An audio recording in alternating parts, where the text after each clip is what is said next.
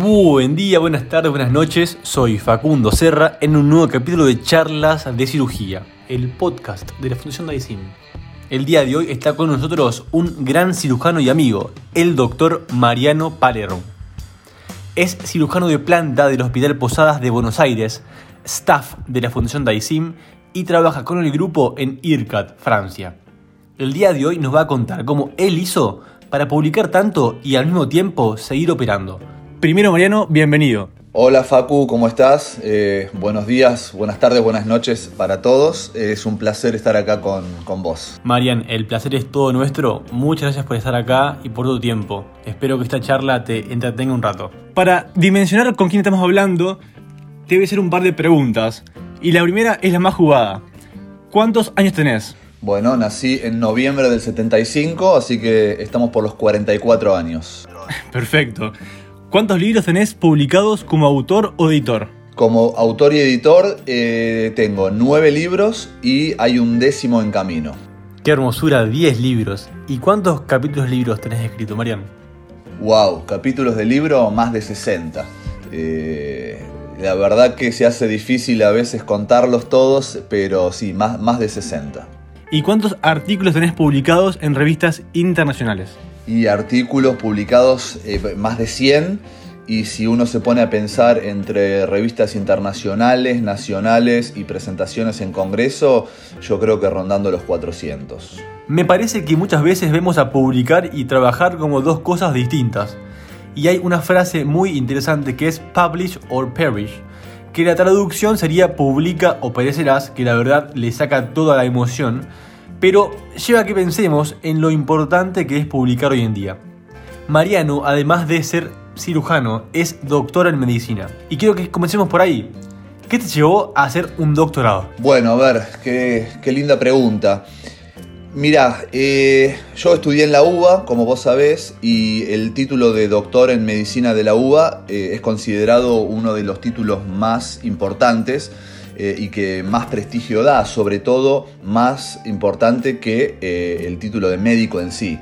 Con lo cual, eh, a mí siempre me pareció interesante tener un título de, de doctorado. Para esto, la verdad es que tuvo una injerencia muy importante mi viejo.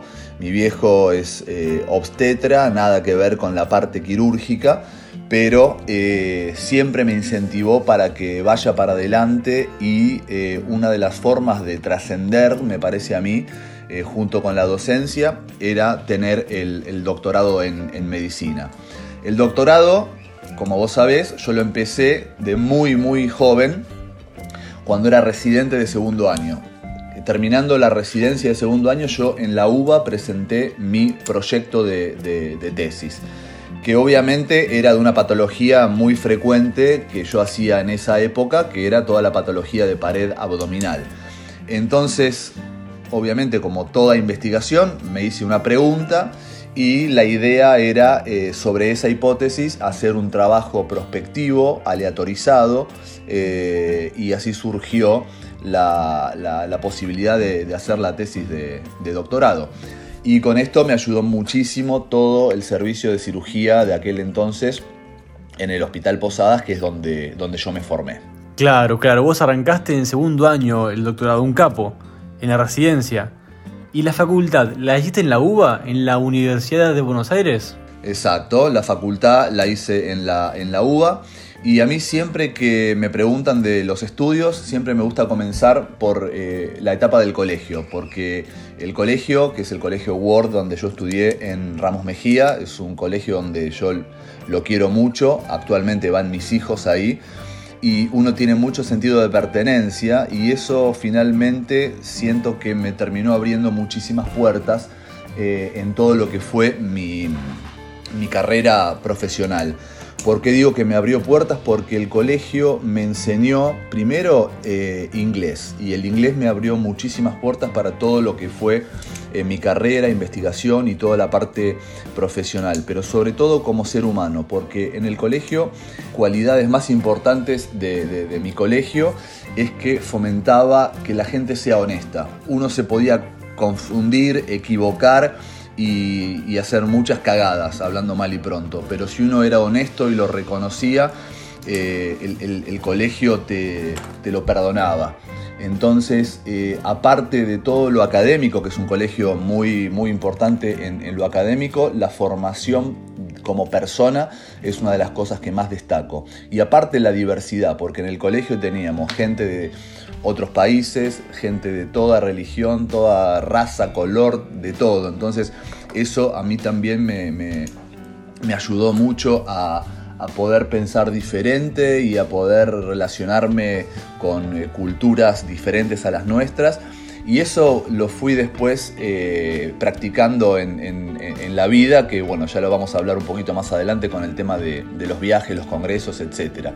Volviendo a la pregunta, después del colegio, que como verás es algo muy importante para mí, eh, inicié mis estudios en la Facultad de Medicina de la Universidad de Buenos Aires. hoy por hoy la UBA es considerada una de las universidades de más prestigio eh, del mundo, creo que hoy está número 66 en el mundo y uno en América Latina. Y eh, luego del tercer año comencé en el Hospital Posadas como eh, estudiante, como en, la UDH. Y eso también me abrió muchas puertas y la verdad que el haber hecho la UDH en el, Posadas me hizo ver muchos pacientes, muchas casuísticas y bueno, finalmente me terminé eh, decidiendo por, eh, la cirugía y yo quería entrar a cirugía en el Posadas. La verdad que tuve la posibilidad porque había dado muy buen examen de residencia de entrar en otros hospitales de Cava, pero la verdad que yo quería el Hospital Posadas por la casuística y por cómo me iba a formar yo eh, en ese hospital escuela que, es el, Hospital Posadas tan grande. Me quedó una pregunta dando vuelta. ¿Cómo hiciste para hacer el doctorado y la residencia al mismo tiempo? Bueno, a ver, cuando uno le pone pasión a la vida y, garra, uno puede hacer todo. Y, el, tiempo es como que el día tiene más de 24 horas. el, doctorado, yo en esa época era joven, no tenía eh, mucha formación eh, no tenía carrera docente todavía hecha en ese momento, entonces me hicieron hacer cursos de metodología de la investigación, eh, con lo cual yo esos cursos los tenía que ir a hacer a la UBA, viviendo en zona oeste. Eh, y bueno, nada, con, ganas eh, uno puede hacerlo. Y la parte práctica del trabajo me ayudó mucho todo el servicio del hospital, porque seguía formando parte de, la residencia, pero uno hacía todo lo asistencial y después cuando llegaba a casa tenía que ponerme a escribir, juntar los datos. Eh, entonces, eh, la clave yo creo que ahí es que cuando uno le apasiona lo que hace, la energía la saca de donde sea. Para que sepamos nada más el esfuerzo que es ir de zona oeste hasta capital, ¿cuánto tiempo queda, no en kilómetros, sino en tiempo, desde zona oeste hasta capital? Y queda 30 kilómetros que lo podés hacer en una hora o lo podés hacer en una hora y media, dos, de acuerdo al, eh, tráfico. Pero generalmente en, una hora llegás, en una hora llegás. Una hora ida, una hora vuelta. Y Marian, después de eso, después del doctorado, cinco años de pelearla, por lo que tengo entendido, sale tu primer libro, ¿no? Mira, es muy interesante. Eh, salió el doctorado, eh, yo eh, luego de cinco años de, trabajo pude presentar mi, tesis y eso me motivó a que yo escriba mi, primer libro. Eso fue en el año 2012, ya hace ocho años atrás, y salió un libro de hernias, que es un libro muy lindo eh, obviamente ya es un libro que quedó un poco viejo porque las técnicas van, cambiando y evolucionando, pero de ese libro me quedó un recuerdo muy pero muy lindo porque fue, eh, me llegó a mi casa el libro impreso en septiembre del 2012, eh, más precisamente el día 17, que fue el día que falleció mi abuelo, que yo lo quería pero con locura y es como que, nada, me, quedó ese, ese, recuerdo que nació mi primer libro el día que, se fue mi abuelo con casi 90 años. Wow, fue como un regalo. Totalmente, sí, sí, sí, tal cual. Y de ahí, Marian, seguiste publicando a lo loco, ya 10 libros, como decís. Me parece que te gustó. ¿Qué es lo que te gusta? Lo que más te gusta de publicar. Y la verdad que sí. ¿Cuál es el fundamento para mí de escribir un libro? Es trascender y es hacer docencia. Yo creo que uno tiene que hacer docencia siempre en la vida, porque cuando uno hace docencia, uno, uno trasciende y uno aprende. Yo cuantos más libros escribía, más aprendía, cuanto más libros escribía, más contacto con gente de todo el mundo. Eh, entonces eh, es una, linda forma la de escribir un libro, de, trascender y, disfrutar el camino que uno hace, porque, a ver, uno se puede poner muchos fines en la, en, la vida, en la, en la carrera, pero cuando uno disfruta el, camino y el transitar ese camino es, eh, espectacular. Eh, entonces yo creo que, si uno en la vida enseña y da todo lo que tiene y muestra todo lo que tiene, es, la mejor forma de que uno pueda, eh, pueda trascender y nada, y dejar algo, dejar una huella. Me parece importantísimo esto último que dijiste de dejar un legado. Es fundamental y la verdad que es algo para que todos nos, nos quedemos. Y también tomo lo que dijiste de que los libros te trajeron gente, gente de afuera, tanto de adentro, pero creo que eso te hizo viajar tanto, ¿no? Me parece que sos de las personas que más viaja, que conozco. Eh, vivís con la varija armada, me parece. ¿Cuántos viajes metes por año, Marian?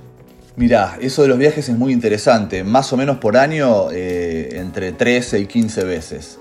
Eh, y, esa es una de, las cosas más hermosas que me, dio, que me dio la carrera. Porque uno puede hablar de lo técnico, de, la medicina o de la cirugía en sí, pero los viajes, los congresos, socializar con, tanta gente que uno eh, va conociendo eh, en el mundo es por lo menos lo que a mí más me enriqueció como persona. Eh, y como te decía anteriormente, eh, que mi, colegio me, enseñó a aprender de la diversidad de las culturas, eh, todos los viajes, a mí cada vez que vuelvo de un viaje, vuelvo más, más rico con todo lo que, lo, que aprendí, lo que viví. los museos que visitaste, las charlas que tuviste con gente grosa, porque para mí una de las cosas más lindas es, uno va a un congreso, tenés eh, la sala llena, das una conferencia, escuchás conferencias y está fantástico. Pero lo, más lindo de todo esto es cuando eh, a la tarde te estás tomando una cervecita eh, en el bar del hotel con el profesor capo capo y ahí es donde salen las cosas más interesantes porque uno en público trata de, demostrar todo lo grande que es y todo, pero cuando uno está en la intimidad uno eh, aprende realmente de, las cosas buenas, eh, de las cosas malas y, eso para mí es lo más enriquecedor. Por eso cada viaje que yo tengo trato de aprovechar la, parte social y poder eh, exprimir a los grandes de la cirugía mundial y preguntarles todo, preguntarles desde cuál técnica, cuál complicación, etcétera, hasta las cosas de la vida, porque la verdad que uno se, enriquece muchísimo con todo esto. Claro, los congresos son algo fantástico, porque uno puede tanto ir a, escuchar como a hacer sociales o a todo. Eh, y creo que esto último que, dijiste es, es buenísimo para que todos podamos ver lo que realmente podemos sacarle un congreso, que no es solamente ir a escuchar, sino también ir a hablar y ir a animarse a hablar. Marian, quiero hacerte una preguntita que se va un poco del tema. Veo ahí atrás que tenés un cartel. Eh, acá estamos hablando por Zoom para que la gente sepa. Y me parece que sos fanático de la película Rocky. Este, el italiano que, le cuesta, que se, que se cae, se levanta, le pegan. ¿Te ves un poco como él en, en el mundo de la publicación?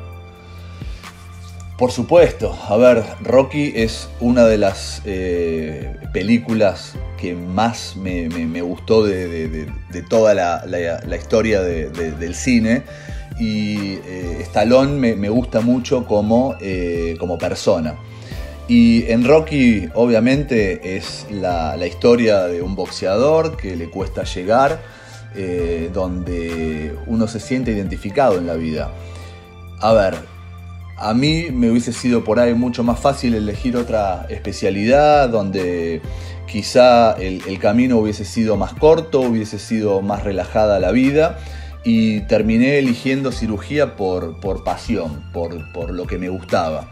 Eh, y acá me permito no, no, dar un consejo a los más jóvenes, pero unas, unas palabras que si tienen que elegir la especialidad, la subespecialidad, lo que sea, que lo elijan con, con, pasión y no por conveniencia o por lo económico.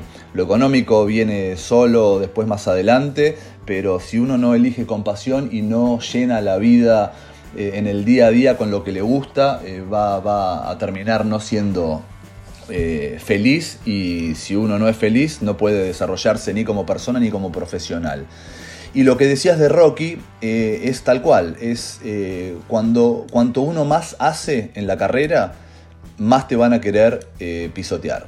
Es así. Si uno hace poco, hace lo justo o hace casi nada, no le molesta a nadie, entonces eh, la, vida pasa y nada más. Y cuando uno hace, escribe, opera mucho, tiene casuística, eh, se expone, va a los congresos, presenta, da, conferencias, etc., eh, uno genera resquemores en, cierta gente.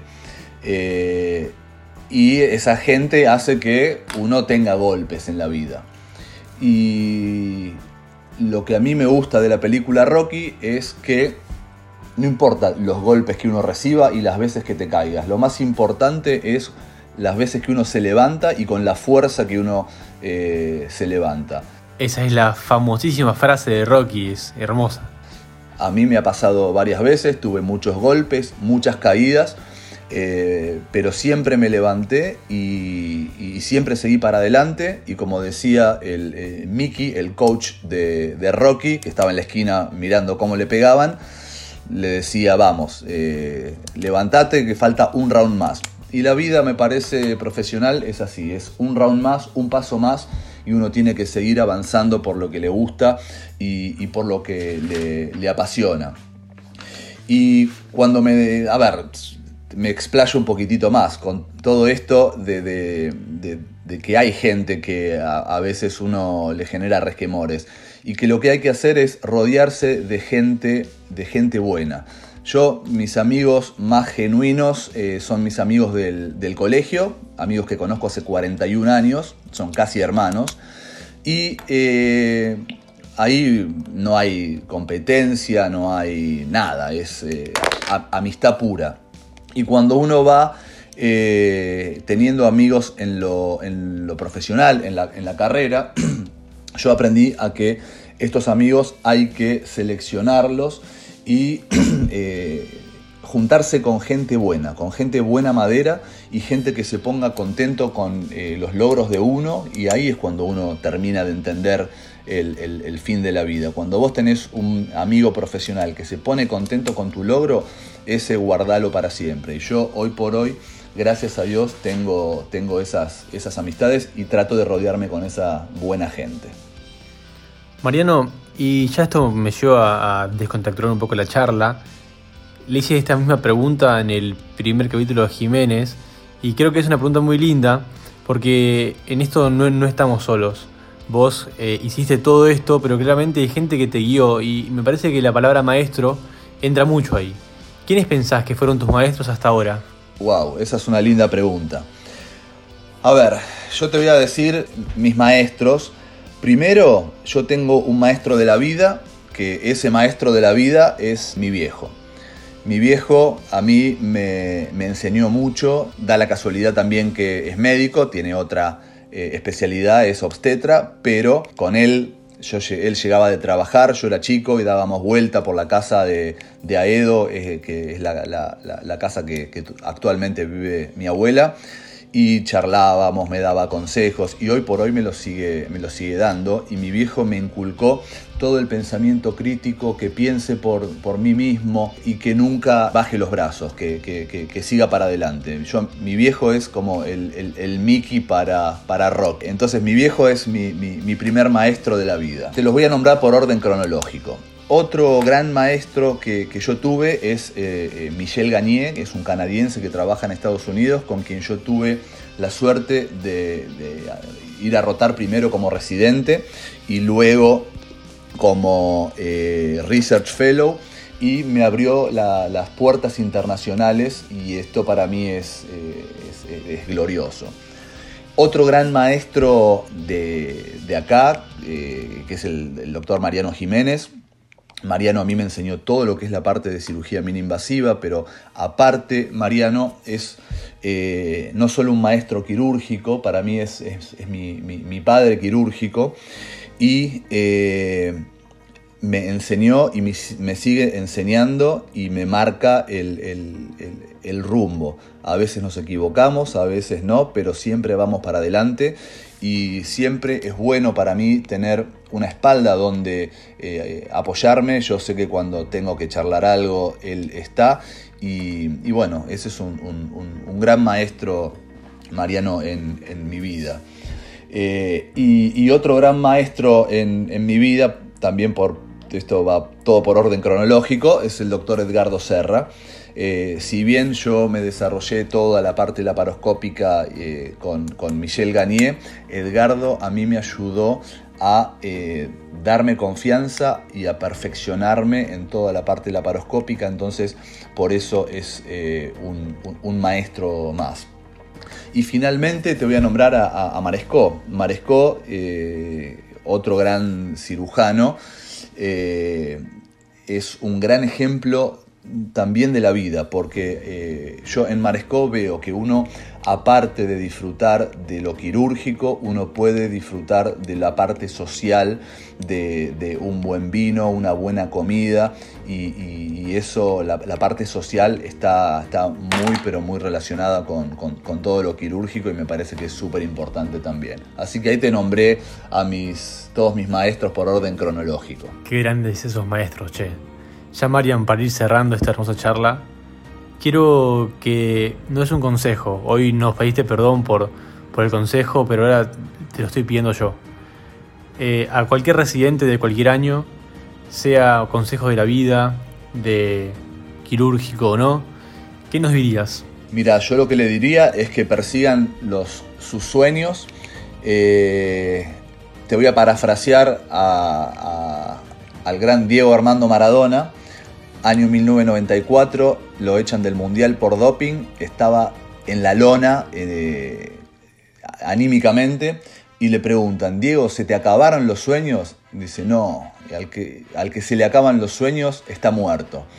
Entonces yo lo que les recomendaría es que primero persigan sus sueños, sigan su, su pasión y decidan no por conveniencia, sino por pasión por lo que quieren hacer. Yo te cuento brevemente cómo elegí cirugía, lo elegí por pasión. Yo cuando estaba en la UDH llegaba de estar adentro de, quirófano y me iba a mi casa feliz, contento y esa sensación es la que creo que tienen que tomar los, los jóvenes para, ir decidiendo eh, las cosas eh, en la vida.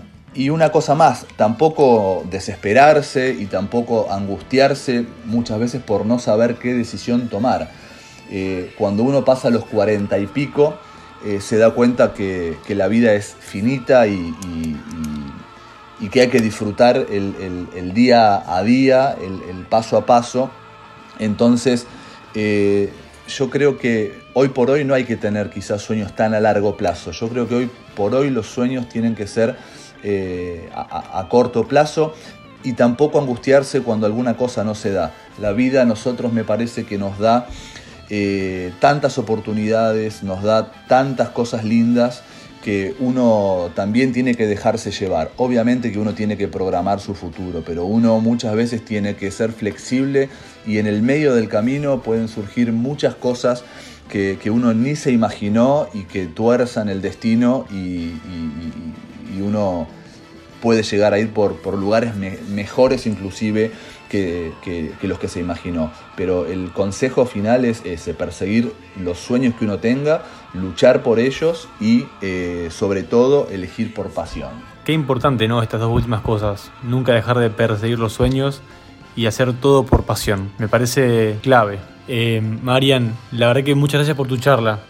Facu, muchas gracias a vos. Eh, te mando un abrazo grande y bueno, a seguir los sueños a todos. Acá estamos llegando al final de un nuevo capítulo de charlas de cirugía. Les mando a todos un abrazo muy grande y los espero la próxima con más entrevistas, con más charlas, con más grandes. Abrazo grande a todos y que estén muy bien. Nos vemos la semana que viene con más de charlas de cirugía. Si querés pasarte también por la página de la Fundación Daisim, vas a tener los podcasts y además otras charlas que te pueden interesar. Chao, nos vemos.